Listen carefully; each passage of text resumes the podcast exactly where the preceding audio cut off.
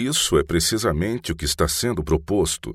O reverendo Sam Small, num sermão proferido na cidade de Kansas no último inverno, expressou sua visão e a de muitos outros quando disse: Anseio ver o dia quando a Igreja poderá ser o árbitro de todas as legislações, municipais, estaduais e federais, quando as grandes igrejas do país puderem se unir harmoniosamente e emitir seus editos e os poderes legislativos respeitá-los e adotá-los como leis. Mas qualquer tentativa de impor observâncias religiosas somente reforça a hipocrisia e multiplica o pecado, pois o amor a Deus é essencial para cada ato de serviço religioso. Quando um homem presta obediência ou reverência a Deus sem ter amor por ele no coração, ele somente o desonra e violenta sua própria natureza. Quando alguém obedece a Deus ou pratica alguma observância religiosa por motivos não altruístas, comete pecado.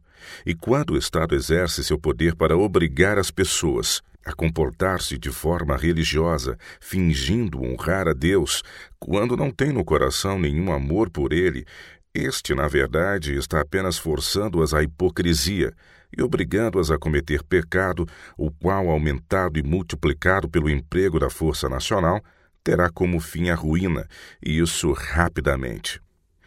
O Sr. Buckle expressou esse pensamento de forma muito veemente. Dessa forma, os homens constrangidos a mascarar seus pensamentos incorrem no hábito de garantir segurança através da falsidade e de angariar a impunidade por meio do engano. Assim, a fraude se torna uma necessidade vital, a insinceridade torna-se um costume diário, vicia-se toda a essência do sentimento público e um grande volume de vício e erro é terrivelmente aumentado. Por conseguinte, é somente para seu próprio risco que o Estado pode impor a observância de um dia de descanso. Mais do que isso, se o Estado se permitir ser comandado pela Igreja, como aqui proposto pelo Sr. Small, ele a estará tornando superior ao poder civil. Um estado de coisas que resultará em nada mais do que despotismo religioso, que é a pior forma de despotismo. Assim, seja qual for a linha de raciocínio relacionada ao assunto, ficará demonstrado que se o Estado determinar um dia de descanso obrigatório, o resultado será somente males. Portanto, minha argumentação comprova que leis dominicais não são para o bem de ninguém. Além disso, como são apenas sanções religiosas que cercam um dia de descanso e que somente elas devem evitar que ele se torne um dia ocioso e, consequentemente, maléfico, e visto que apenas Deus pode prover essas sanções, conclui-se que a observância do dia de descanso só pode ser prestada a Deus. Só Ele pode exigir sua guarda, só Ele pode assegurá-la. E por se tratar de um dever que pode ser rendido apenas a Deus, somos levados mais uma vez diretamente à ordem de Jesus Cristo, de dar a Deus e não a César o que pertence a Deus, uma injunção que proíbe claramente a ingerência do Estado na observância do dia de repouso bíblico. Toda esta linha de argumentação é sustentada plenamente pelo próprio mandamento do sábado. Esse mandamento diz: Lembra-te do dia de sábado para o santificar. Seis dias trabalharás e farás toda a tua obra. Mas o sétimo dia é o sábado do Senhor teu Deus. Não farás nenhum trabalho, nem tu, nem o teu filho, nem a tua filha, nem o teu servo, nem a tua serva, nem o teu animal, nem o forasteiro das tuas portas para dentro, porque em seis dias fez o Senhor os céus e a terra, o mar e tudo o que neles há. E ao sétimo dia descansou, por isso o Senhor abençoou o dia de sábado e o santificou. Eis as razões. Primeiro, ele descansou no sétimo dia. Segundo, ele abençoou o dia de sábado e o santificou. A possibilidade de ficar cansado não é uma razão dada para não trabalhar no sétimo dia. Deus não disse que no sétimo dia não devemos fazer qualquer tipo de trabalho para não corrermos o risco de esgotar ou destruir nosso sistema físico. Não disse nada semelhante. As necessidades físicas do homem não são mencionadas no mandamento. Ele diz: Trabalhem seis dias, porque o Senhor trabalhou seis dias. Descansem no sétimo dia, porque o Senhor descansou no sétimo dia. Santifiquem esse dia porque o Senhor o abençoou e o santificou. É sobre o Senhor que recai o foco das atenções. É o Senhor que deve ser exaltado. Portanto, o quarto mandamento e suas obrigações têm que ver unicamente com o relacionamento entre Deus e o homem. O foco do mandamento do sábado não são as necessidades físicas do homem, mas suas necessidades espirituais. Destina-se a ser um dia de adoração a Deus, um dia de santa lembrança dele e de meditação em suas obras. O dia é para ser santificado. Se ele não for santificado de forma alguma, ele é guardado. Quando o Estado toma sobre si a responsabilidade de obrigar a observância do sábado ou do dia do Senhor, quer seja no primeiro ou sétimo dia da semana, ele está exigindo das pessoas algo que não lhe pertence, mas que é propriedade exclusiva de Deus. Quando o Estado se encarrega de garantir a observância do dia de descanso, ele está se incumbindo de algo que para ele é uma tarefa impossível, porque a santidade não é um atributo do governo civil, tampouco tem ele o poder ou as credenciais para promover a santidade. E como já ficou demonstrado, tudo o que ele pode conseguir em seus esforços nesse sentido é promover a ociosidade e premiar a irresponsabilidade, o que, para o próprio bem-estar da sociedade, ele jamais pode se permitir fazer. Se o governo se encarregar de prover, mediante quaisquer fontes, as sanções religiosas que são as únicas capazes de manter o dia livre de ociosidade, o grande promotor da impiedade, ele só reforçará a hipocrisia e aumentará o pecado. Repito, portanto, com base em toda a consideração lógica sobre o assunto, que mantenho minha proposição de que as leis dominicais não são para o bem de ninguém ou de qualquer coisa neste mundo. Senador Blair, você entende que esse projeto de lei tem como alvo levar todos a adorar a Deus? Senhor Jones. Sim, senhor. Eu afirmo que esse é seu propósito e vou prová-lo através de declarações de pessoas que compareceram hoje aqui. Mas antes tenho alguns outros pontos a trazer e desejo introduzir meu argumento histórico. Quero que todos compreendam que foi dessa forma que o papado se estabeleceu no quarto século. Lerei talvez tudo aquilo que devo expor sobre esse ponto no livro História da Igreja, de Leander, volume 2, edição do professor Torrey, de Boston, 1852. Somente posso referir-me ao texto pela página. Como já relatei, o Império Romano foi forçado pelos princípios de Cristo a reconhecer o direito de cada ser humano de prestar culto como bem entendesse. Esse direito foi reconhecido no Edito de Milão em 312 depois de Cristo. Mas a liberdade de consciência se manteve equilibrada na balança só por certo tempo. Então, o bispado, movido por aquela ambição que resultou no papado, assumiu o controle e seguiu adiante com aquele curso de ação que culminou no arrogante despotismo da Idade Média. Quero apenas que vocês percebam como isso aconteceu e não terão então dificuldades em visualizar a tendência do presente movimento. Neander relata. De fato, surgira na Igreja uma falsa teoria teocrática, cuja origem não se encontrava na essência do Evangelho, mas na confusão quanto aos sistemas religiosos do Antigo e do Novo Testamentos, que trouxe consigo uma oposição anticristã do poder espiritual contra o poder secular e que facilmente poderia resultar na formação de um Estado sacerdotal subordinando o poder secular a si mediante um método falso e de aparência exterior. Página 132. Uma teoria teocrática de governo tendente a subordinar o poder secular ao religioso era a estratégia. Em outras palavras, a Igreja tinha o objetivo de tornar o poder eclesiástico superior ao civil. Esses bispos teocráticos fizeram com que eles próprios e seus poderes se tornassem uma necessidade para Constantino, o qual, para garantir o apoio deles em seu império, converteu-se politicamente à forma do cristianismo e fez dele a religião oficial do império, como acrescenta Neander. Essa teoria teocrática já era dominante no tempo de Constantino, e os bispos voluntariamente se fizeram dependentes dele em suas disputas e determinaram fazer uso do poder do Estado para a promoção dos seus objetivos.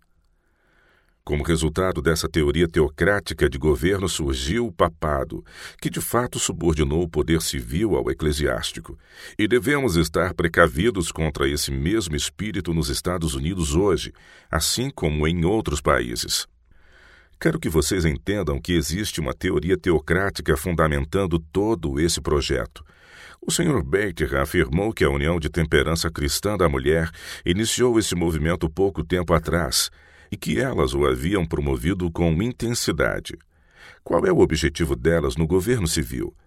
Vou citar aqui a revista mensal da União de Temperança Cristã da Mulher de novembro de 1886, uma revista mensal para todas as uniões locais do país. Aqui diz o seguinte uma verdadeira teocracia ainda está por vir, e a entronização de Cristo na lei e nos legisladores. Então, oro fervorosamente como uma cristã patriota pelo direito de voto das mulheres e alegro-me de que a União Nacional de Temperança Cristã da Mulher tenha por tanto tempo defendido essa causa. Como vocês podem ver, uma teoria teocrática está por trás desse movimento e novamente está ganhando força para interferir em assuntos civis para estabelecer uma teocracia e, por fim, subordinar o poder civil ao poder eclesiástico. Senador Blair, você crê que a questão de conceder às mulheres o direito ao voto é uma questão religiosa? Senhor Jones, não, eu fiz a leitura somente com o propósito de provar que existe uma teoria teocrática por trás do movimento como houve no quarto século. Só quis estabelecer um paralelo. Senador Blair. Mas o paralelo parece sugerir que a extensão do direito de voto às mulheres é um propósito divino e representa a introdução de uma forma teocrática de governo? Senhor Jones, Sim, elas querem ir às urnas para que possam fazer com que a teocracia seja bem-vinda. Senador Blair, então você é contrário ao direito de voto das mulheres? Senhor Jones, eu seria contrário ao direito de voto das mulheres ou de qualquer outro direito de voto cujo objetivo fosse o de estabelecer uma teocracia. Senador Blair, mas essa não é a questão. É possível que essas mulheres não tenham expressado bem o próprio pensamento delas. Senhor Jones. Não, pois tenho outras provas. Permita-me lê-las. Senador Palmer. Você crê que elas ali pretendem criar uma teocracia prática? Senhor Jones. Acredito que sim, mas permita-me ler algo mais e o senhor constatará o fato nas próprias palavras delas. Senador Blair. Se essas mulheres estão tentando subverter as instituições do país e estão a ponto de estabelecer um Estado sacerdotal, deveríamos tomar conhecimento disso. Senhor Jones, isso é verdade e esta é a razão por que estou discursando aqui. Queremos que a nação saiba disso. Senador Blair, essas mulheres precisam estar sob observação, eu admito. Senhor Jones, Nesse sentido, concordo, e há muitos homens envolvidos nesse mesmo empreendimento. Senador Blair. Por outro lado, isso não seria perigoso. Senhor Jones. Isso seria perigoso de qualquer forma. Uma teoria teocrática de governo é perigosa em qualquer lugar. É anticristã, bem como contrária ao direito e aos princípios de justiça. Senador Blair, você entende que o governo dos céus é uma teocracia? Senhor Jones. Sim, senhor. Mas um governo civil, um governo terreno, não é? Senador Blair. Então por que ela seria perigosa? Senhor Jones.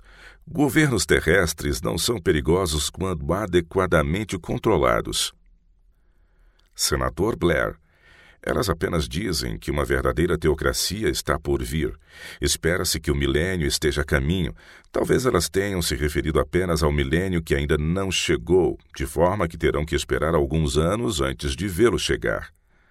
Senhor Jones, mas gostaria de ler que tipos de leis elas propõem estabelecer a fim de fazer com que o milênio chegue. Senador Blair, até o ponto em que você leu, você ainda não tocou na questão. Afinal, elas afirmam que uma verdadeira teocracia ainda está por vir. E pode ser que elas estejam se referindo à descida da Nova Jerusalém, quando a nova teocracia se estabelecerá. Senhor Jones. Não, senhor, porque nenhuma verdadeira teocracia jamais poderá se estabelecer mediante leis civis, por meio da política ou das urnas. Senador Blair, isso não se pode absolutamente dizer com certeza. Senhor Jones, pelas Escrituras, pode sim. Senador Blair, não sei, já li a Bíblia várias vezes, mas vá em frente. Senhor Jones, o governo de Israel era uma verdadeira teocracia. Tratava-se de fato de um governo divino. No episódio da sarça ardente, Deus comissionou Moisés para conduzir seu povo para fora do Egito. Através de sinais, prodígios e diversos milagres poderosos, Deus libertou Israel do Egito, conduzindo-o pelo deserto até chegarem finalmente à terra prometida. Ali ele os governou por juízes até o profeta Samuel, a quem, quando ainda criança, Deus falou e por quem deu a conhecer sua vontade. Nos dias de Samuel, o povo pediu um rei. Isso lhes foi concedido e Deus escolheu Saul, que foi ungido rei de Israel por Samuel. Saul, porém, deixou de fazer a vontade de Deus, e visto ter ele rejeitado a palavra do Senhor, o Senhor o rejeitou como rei e enviou Samuel para ungir Davi rei de Israel. E Deus estabeleceu o trono de Davi para sempre. Quando Salomão herdou o reino em lugar de Davi, seu pai, o registro bíblico diz: Salomão assentou-se no trono do Senhor rei em lugar de Davi, seu pai. 1 Crônicas 29 e 23. O trono de Davi era o trono do Senhor, e Salomão se assentou nesse trono como monarca no reino terrestre de Deus. A linha de sucessão ao trono foi de Davi até Zedequias, que se tornou vassalo do rei da Babilônia. Zedequias entrou num pacto solene diante de Deus, comprometendo-se a prestar lealdade ao rei da Babilônia. Zedequias, porém, quebrou seu pacto e Deus então lhe disse: E tu, ó profano e perverso, príncipe de Israel, cujo dia é vindo. Quando a iniquidade terá um fim, assim diz o Senhor Deus. Remove o diadema e tira a coroa. Isso não será o mesmo. Exalte o humilde e abata o soberbo. Derribarei, derribarei, derribarei, e já não será até que venha aquele a quem pertence por direito. A ele a darei. Ezequiel capítulo 21, versos de 25 a 27. Tradução literal da King James Version, ver capítulo 17, versos de 1 a 21. O reino ficou então sujeito à Babilônia. Quando Babilônia caiu e a Média Pérsia a sucedeu, o reino foi derrubado uma vez. Quando a Média Pérsia caiu e em seu lugar dominou a Grécia, ele foi derrubado pela segunda vez. Quando o Império Grego deu espaço a Roma, o reino foi derrubado pela terceira vez. A palavra de Deus diz então: E a coroa real já não será até que venha aquele a quem pertence por direito. A ele a darei. Quem é aquele a quem ela pertence por direito? Assim dizem as Escrituras: Tu o chamarás pelo nome de Jesus. Este será grande e será chamado Filho do Altíssimo. Deus, o Senhor, lhe dará o trono de Davi, seu pai ele reinará para sempre sobre a casa de Jacó, e o seu reino não terá fim. Lucas capítulo 1, versos de 31 a 33. E enquanto ele esteve aqui como esse profeta, homem de dores, familiarizado com o sofrimento, ele declarou na noite em que foi traído: Meu reino não é deste mundo. Assim o trono do Senhor foi removido deste mundo, e já não será até que venha aquele a quem pertence por direito. Então o reino lhe será dado. Essa ocasião será o fim do mundo e o começo do mundo por vir. É por isso que, enquanto este mundo que conhecemos permanecer, uma verdadeira teocracia jamais poderá ser estabelecida nele novamente. Consequentemente, desde a morte de Cristo até o fim do mundo, qualquer teoria sobre uma teocracia terrestre não passa de uma falsa teoria. E qualquer pretensão a ela representa uma falsa pretensão. Não importa o lugar em que qualquer teoria dessa natureza for proposta e advogada, quer seja em Roma no quarto século ou aqui no século XIX, ela traz em si tudo o que o papado representa ou que sempre pretendeu ser. Coloca um homem no lugar de Deus. Agora lerei outra declaração relacionada ao propósito da união de temperança cristã da mulher. Ela foi extraída do discurso anual da presidente da União Nacional na Convenção de Nashville em 1888. A União de Temperança Cristã da Mulher, em seu âmbito local, estadual, nacional e mundial, tem um único pensamento orgânico e vital, um propósito todo absorvente, um entusiasmo imperecível, que é o de que Cristo será o Rei deste mundo. Senador Blair, será. Senhor Jones, será o Rei deste mundo. Senador Blair, mas você é um clérigo e você leu a Bíblia para nós.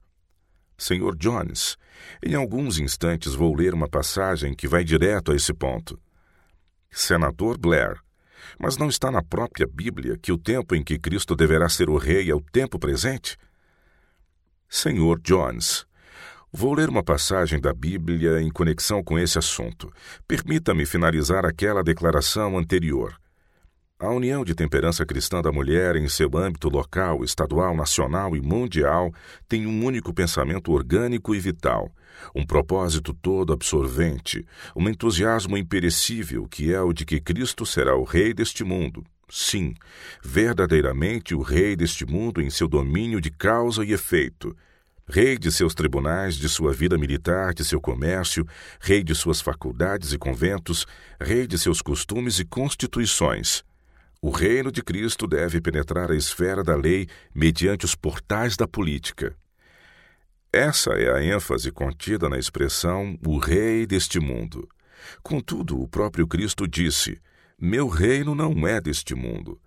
Então é inegável que a união de temperança cristã da mulher se posiciona de forma contrária às palavras de Jesus Cristo ao afirmar que ele será o rei deste mundo e que esse reino deve penetrar a esfera da lei mediante os portais da política. Jesus Cristo tem alcançado entrada neste mundo por meio dos portais do Evangelho e não da política. Esse propósito não se encerrou na Convenção da União de Temperança Cristã da Mulher de Nashville. Essa proposição foi repetida na Conferência Nacional de Nova York no último verão, mediante a seguinte resolução: Resolvido que Cristo e seu Evangelho, como Rei universal de todas as leis, devem ser soberanos em nossos assuntos governamentais e políticos. Muito bem, vamos aplicar essa resolução. Suponhamos que o Evangelho fosse adotado como código civil deste governo. É dever de cada tribunal agir de acordo com esse código. Há uma lei nesse código que diz: se teu irmão pecar contra ti, repreende-o. Se ele se arrepender, perdoa-lhe. Se por sete vezes no dia pecar contra ti, e sete vezes vier ter contigo, dizendo: Estou arrependido, perdoa-lhe. Vamos supor então que um homem roubou um cavalo. Ele é preso e condenado como culpado. Ele diz: Estou arrependido. Você deve lhe perdoar, diz o código. O governo deve se conformar com o código. O ladrão é liberto e repete o ato, é preso novamente e condenado como culpado. Ele diz: Estou arrependido. Perdoa-lhe, diz o código. E se ele repetir a ofensa sete vezes num dia e sete vezes voltar à corte dizendo: Estou arrependido, o governo deve lhe perdoar, pois assim ordena o código que a União de Temperança Cristã da Mulher acredita que deveria ser o código governamental. Qualquer sistema como esse destruiria o governo civil em 24 horas. Isso não é uma crítica contra a Bíblia ou contra os seus princípios. O exemplo simplesmente ilustra a absurda perversão dos princípios bíblicos por essas pessoas que querem estabelecer um sistema de legislação religiosa em nosso país. O governo de Deus é moral e ele estabeleceu provisões para mantê-lo com o perdão da transgressão. Mas ele não fez esse tipo de provisão para o governo civil. Nenhuma provisão dessa natureza pode ser estabelecida e, ao mesmo tempo, manter a estabilidade do governo civil. A Bíblia revela o método de Deus para salvar os que pecam contra seu governo moral. O governo civil representa o método humano para preservar a ordem e não tem nada que ver com o pecado ou com a salvação de pecadores. Se o governo civil prender um ladrão ou um assassino e o declarar culpado, a penalidade precisa ser executada, embora o Senhor verdadeiramente lhe perdoe. A referida teoria teocrática parece estar impregnando toda a organização, pois o oitavo distrito da União de Temperança Cristã da Mulher em Augusta, Wisconsin, de 2 a 4 de outubro de 1888, representando 15 municípios, aprovou esta resolução considerando que Deus desejaria que todos os homens honrassem o filho assim como honram o pai, e considerando que a lei civil que Cristo deu no Sinai é a única lei perfeita e a única que assegurará os direitos de todas as classes, concluímos. Resolvido que o governo civil deve reconhecer a Cristo como o governador moral e sua lei como a norma da legislação. A lei que Cristo deu no Sinai não é uma lei civil, ela é uma lei moral. Mas se fosse uma lei civil e aquele um governo civil, que relacionamento um governo civil iria querer ter com um governador moral? Essas distintas mulheres deveriam ser informadas de que o governo civil está baseado na lei civil e tem somente governadores civis. Um governo moral é fundamentado em leis morais e tem apenas um governador moral. Qualquer teoria governamental que confunda esses dois modelos de governo está criando uma teoria teocrática, que é precisamente a teoria governamental da União de Temperança Cristã da Mulher, conforme demonstrado através dessas provas. E qualquer teoria teocrática de governo, desde a morte de Cristo, representa a teoria do papado. Esses excertos lidos provam que o propósito da União de Temperança Cristã da Mulher é o estabelecimento de uma teocracia prática. Por favor, não me entendam mal nesse ponto. Não há ninguém que tenha mais respeito e deseje o melhor para a União de Temperança Cristã da Mulher, no que diz respeito ao trabalho legítimo que realizam, do que nós. Somos abertamente a favor de união, de união de temperança, de união de temperança cristã e de união de temperança cristã da mulher. Mas não concordamos com nenhum tipo de união de temperança cristã política, nem com qualquer união de temperança teocrática.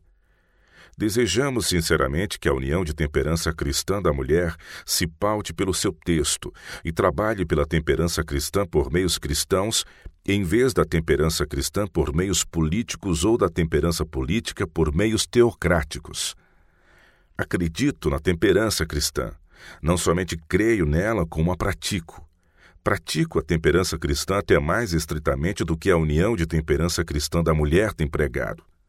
No entanto, apesar de crer nela completamente e me esforçar para praticá-la estritamente, eu nunca daria meu voto ou usaria minha voz para obrigar as pessoas a praticar a temperança cristã na qual creio e pratico.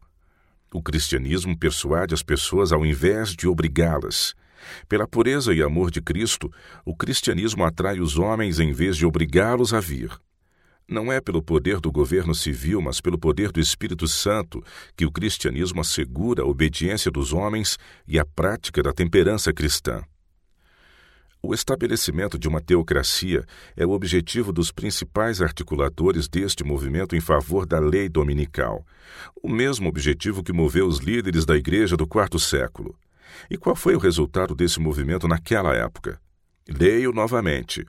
Esta teoria teocrática já era prevalecente no tempo de Constantino, e os bispos voluntariamente se fizeram dependentes dele mediante suas disputas e pela determinação que tinham de fazer uso do poder do Estado para a promoção de seus objetivos. Neander, página 132. Visto ser essa a teoria deles, cujo resultado foi a determinação de fazer uso do poder do Estado para a promoção dos seus objetivos, surge a questão: que meios empregaram eles para garantir o controle desse poder? A resposta é: eles conseguiram tal controle por meio de leis dominicais. O primeiro e maior objetivo dos dirigentes religiosos políticos daquela época era a promoção de si mesmos, e o segundo objetivo era a exaltação do domingo. Esses dois propósitos haviam sido o principal objetivo dos bispos de Roma por mais de cem anos, quando Constantino lhes deu a chance de alcançar com êxito suas metas através do poder do Estado. As arrogantes pretensões do bispo de Roma de garantir o poder sobre toda a igreja mediante a promoção do domingo foram primeiramente reivindicadas por Victor, o bispo de Roma de 193 a 202 depois de Cristo. Ele escreveu uma carta autoritária aos prelados asiáticos, ordenando que imitassem o exemplo dos cristãos do Ocidente com relação ao tempo de celebrar a festa da Páscoa, isto é, ordenando que a celebrassem no domingo. Os asiáticos responderam a essa altiva requisição com destemido espírito e resolução, declarando que não iriam de forma alguma abandonar dessa maneira os costumes que lhes foram transmitidos por seus antepassados. Após isso, o trovão de excomunhão começou a rugir. Victor, irritado com essa resposta resoluta dos bispos asiáticos, rompeu a comunhão com eles, considerando-os indignos do nome de irmãos e os excluiu de toda a comunhão com a Igreja de Roma. O único meio pelo qual esses líderes da Igreja obtiveram da parte de Constantino a garantia de que poderiam usar o poder do Estado foi o famoso decreto que proibia certos tipos de trabalho no venerável Dia do Sol. Esse edito dizia: que todos os juízes e todos os habitantes das cidades e as atividades ligadas ao comércio descansem no venerável dia do sol. Não obstante, os que residem no campo têm a permissão de atenderem livremente e com plena liberdade ao cultivo dos campos, visto acontecer a miúde que nenhum outro dia é tão adequado à semeadura do grão ou ao plantio da vinha, de maneira que os homens, deixando passar o momento crítico da agricultura, não percam as dádivas concedidas pelo céu. A lei foi promulgada em 7 de março de 321, depois de Cristo. Somente juízes, moradores das cidades e mecânicos deviam descansar no domingo. Os trabalhadores do campo estavam completamente livres para exercer suas atividades. Mas isso não satisfez os dirigentes políticos das igrejas por muito tempo. O foco da primeira lei dominical de Sousomem era que o dia fosse dedicado com menos interrupções para que se cumprissem propósitos de devoção. E como o governo por essa época já era uma teocracia, era mais do que coerente que todos fossem obrigados a ser religiosos. Consequentemente, uma lei dominical adicional foi acrescentada, que obrigava todas as pessoas a não realizar nenhum trabalho no domingo. Mediante uma lei datada de 386 depois de Cristo, aquelas antigas mudanças efetuadas pelo imperador Constantino foram mais rigorosamente impostas, e em geral as transações civis de todo tipo foram estritamente proibidas aos domingos. Qualquer um que transgredisse essa lei devia ser considerado culpado de sacrilégio. Neander, página 300. Então, como as pessoas não estavam autorizadas a fazer nenhum tipo de trabalho, elas se entregavam ao divertimento, e como era de se esperar, os circos e teatros espalhados pelo império ficavam abarrotados a cada domingo. Mas o objetivo da lei, desde a primeira decretada, era que o dia fosse usado para fins devocionais, para que as pessoas pudessem ir à igreja. Consequentemente, para cumprir esse objetivo, havia mais um passo a ser tomado, o que de fato aconteceu.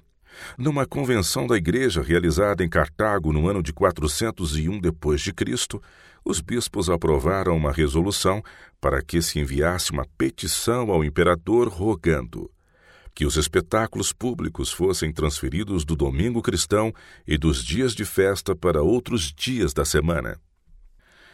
A história não diz se essa petição representava ou não os nomes de 14 milhões de peticionários, cuja grande maioria jamais assinou a petição. A história também mantém silêncio se a petição foi endossada por um único homem, cuja assinatura foi contada como 7 milhões e 200 mil homens. Porém, a história não se cala quanto ao motivo que levou a petição a se tornar necessária. Os próprios peticionários deram a razão. As pessoas estão se congregando mais nos circos do que nas igrejas. Idem ver nota 5 do livro de Neander. Grande número de pessoas estava empregado nos circos e teatros, dentre os quais muitos eram membros da igreja. Mas, em vez de abrir mão de seus empregos, preferiram trabalhar aos domingos.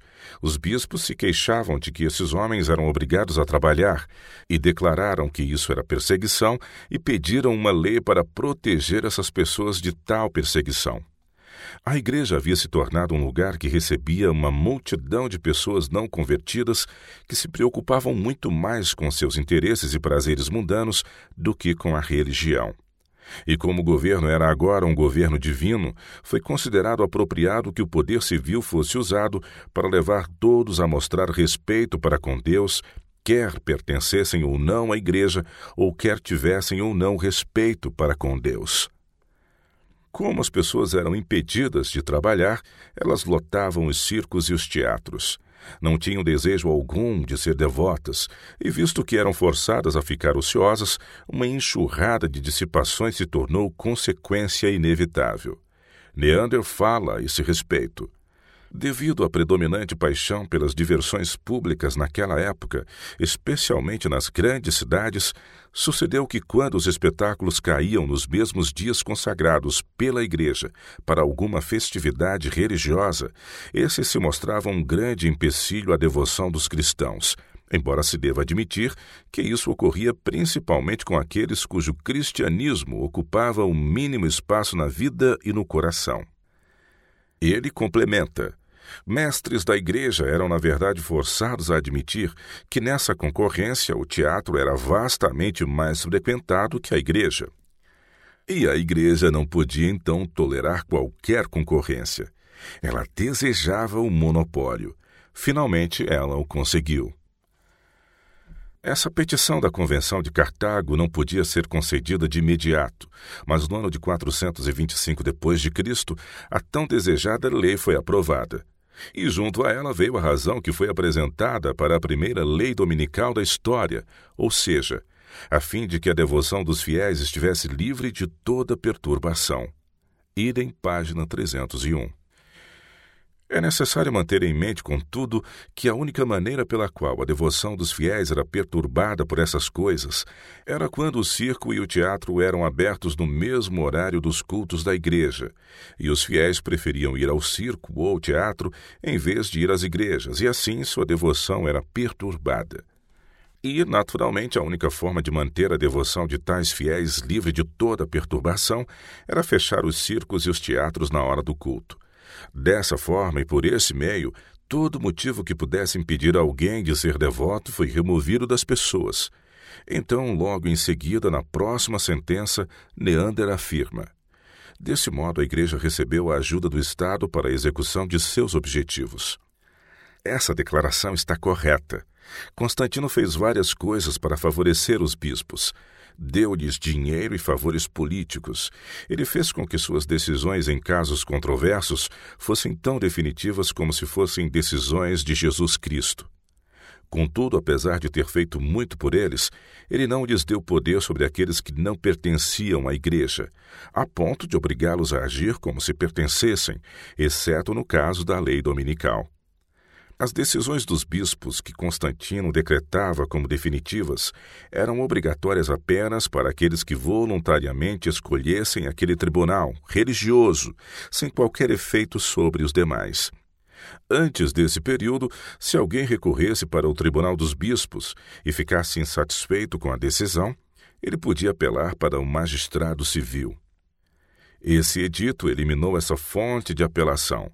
Todavia, não afetava a todos, mas somente aqueles que voluntariamente escolhessem a arbitragem dos bispos. Mas no caso da lei dominical, foi concedido à Igreja poder para obrigar os que não pertenciam à Igreja e não estavam sujeitos à jurisdição eclesiástica a obedecer aos mandamentos da Igreja.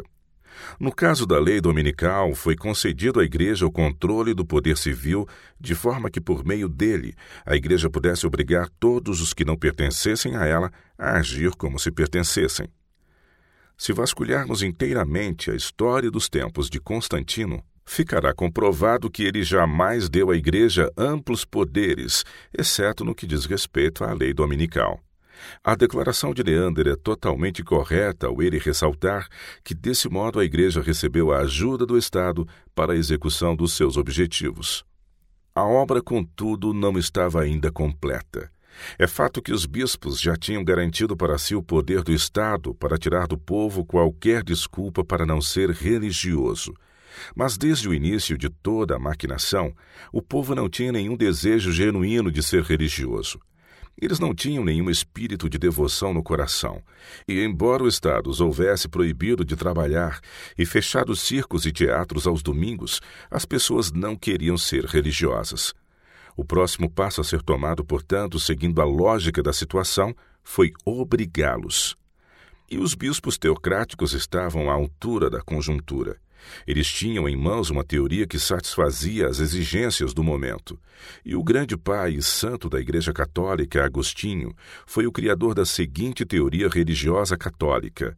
Ele escreveu: Na verdade, é melhor levar os homens a servir a Deus através da instrução do que pelo medo da punição ou pela dor.